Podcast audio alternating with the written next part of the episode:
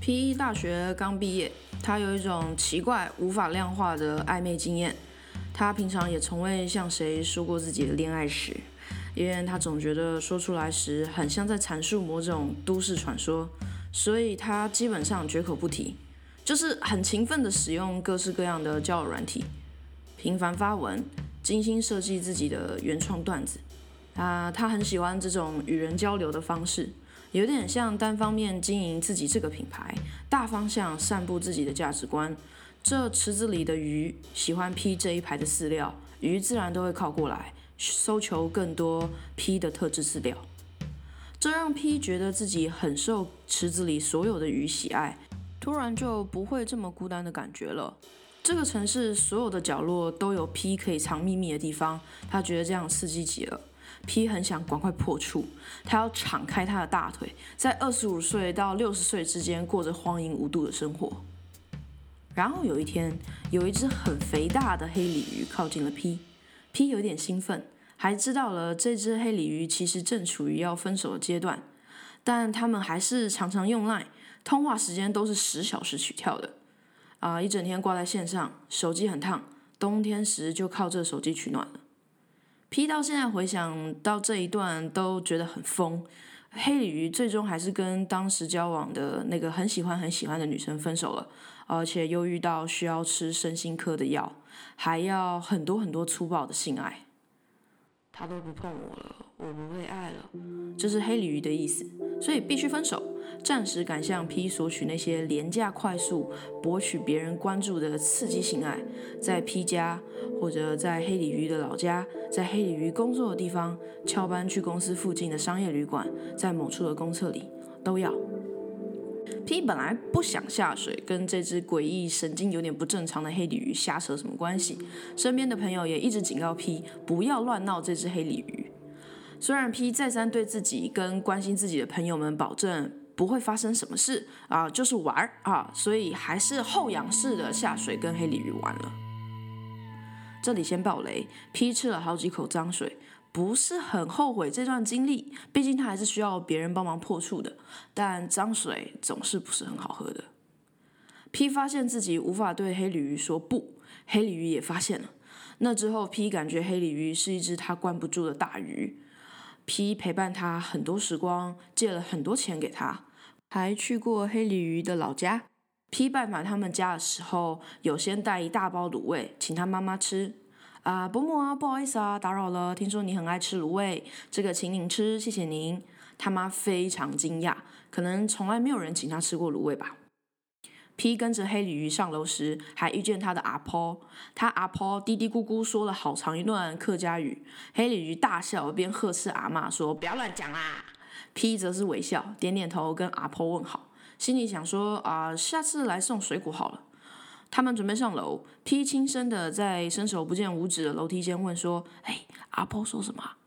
黑鲤鱼又气又好笑，他说：“我今天带来的怎么跟上次又不一样啊？”然后 P 就狂笑，当下喜欢阿婆胜过黑鲤鱼。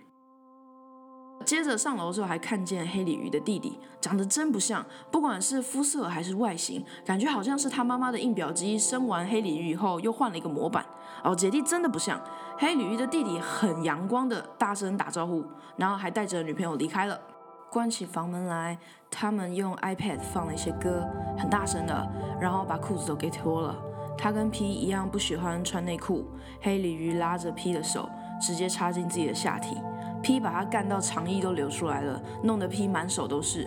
过程中，P 的左手背紧紧勒着他的脖子，硬是要把耳朵凑过去，靠近他湿润的嘴边，要黑鲤鱼哭给 P 听，要他挣扎的咽气。P 的手指会附着在黑鲤鱼的下巴，越掐越紧，不准黑鲤鱼停止挣扎。P 要他像是吸不到空气一样的喘。对不起啊，黑鲤鱼妈妈，一包卤味我就欺负你女儿了。这可能也是黑鲤鱼暂时不想离开 P 的原因。P 做爱时真的会有些冲动，想杀了对方，乱扭对方的手，折到后背，嘶吼、啃咬，想看恐惧的高潮是怎么样的样子。然后结束了以后，会再去厕所拿小毛巾沾热水，回床上帮黑鲤鱼擦擦红肿的私处或汗淋淋的背部，然后站在床边看着他整个人乱七八糟的黑鲤鱼。用擦过黑鲤鱼那里的热毛巾，再接着擦擦自己的双手，像刚吃完路边摊的人用桌上的湿纸巾擦擦自己油腻的手。P 发现黑鲤鱼床边有一大罐有轮子的生锈氧气罐，好一会才知道要提问啊。黑鲤鱼点了一根烟，深深吸一口气，很长很长的睫毛底下，双眼有一点茫然，头发杂乱。以前得过肺癌，他陪我度过那些时间的。然后他塞了一根烟在 P 的嘴里，把打火机扔给 P，叫 P 自己点，说要是平辈替彼此点烟是会吵架的。黑鲤鱼的氧气罐看起来年代久远，已经完全看不清楚原来的颜色了。黑鲤鱼继续小声的说话。那段时间。他还天天来找我陪我，没想到就这样分手了。我为了他跑去买了一间套房，想要他永远跟我在一起，没想到就分手了。黑鲤鱼又说了一次：“嗯，什么意思？你得癌症不是医疗费好几百万吗？你哪来的钱买套房？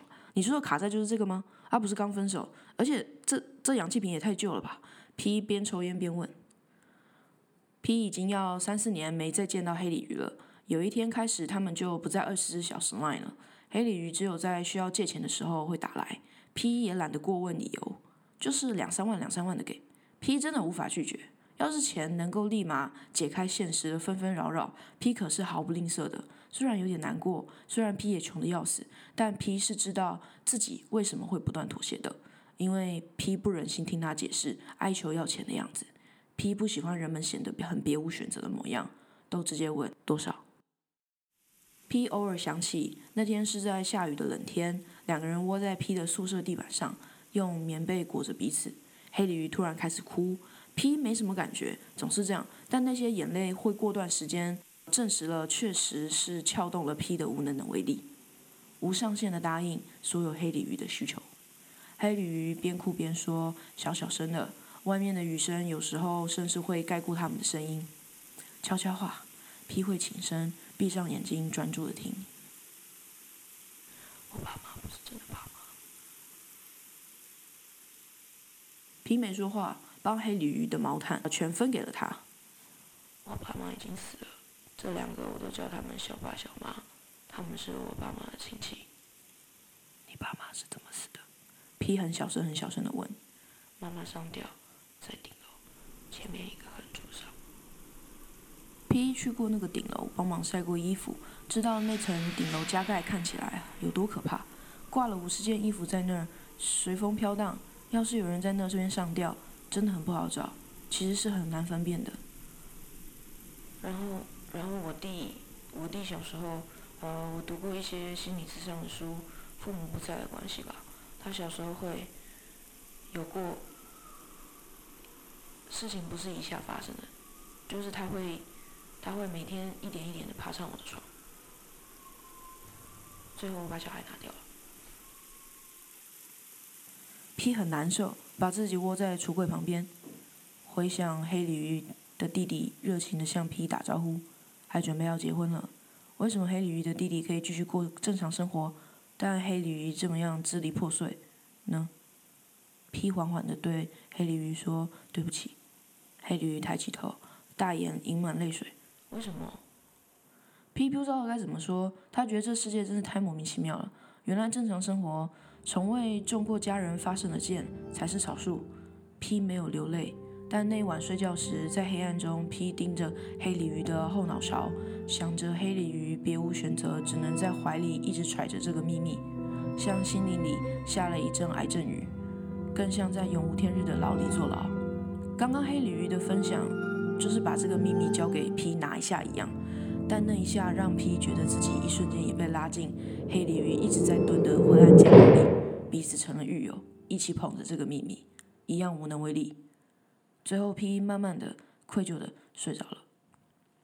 圈子很小，但人来来去去的。跟黑鲤鱼失联过后好一阵子，P 在浴室里刷牙，不小心跟之前同交友圈的人聊了起来，Line 的扩音开起来。边刷边聊，皮到现在还是搞不清楚这到底是怎么一回事。呃，不是不是，黑鱼不是都叫他爸妈小爸小妈吗？其实是因为他真正的爸妈已经死了。现在的是亲戚，所以叫小爸小妈，所以黑驴有点怪怪的，我觉得情有可原。P 解释道，他之前还得过肺癌，所以怎么说呢？跟他在一起只是有趣，等到他腻了，我们也自然散了。我只是他情商疗伤情商用的啊，然后我真的很需要破处哎，我钱也都拿回来了，所以没啥损失。P 的朋友在电话另一边沉默许久。真的吗？你确定吗？P 一时语塞，停止刷牙。什么？什么意思？P 的朋友回答道：“你知道什么是双狼 P 吗？你知道黑鱼的爸妈其实一直都没有死吗？那个取名和那些故事真的只是故事而已。你有看过他的身份证吗？你知道他已经要四十岁了吗？P 忘记最后。”是怎么挂电话的？但他那之后确实确实是好一阵子都没有再玩交友软体了。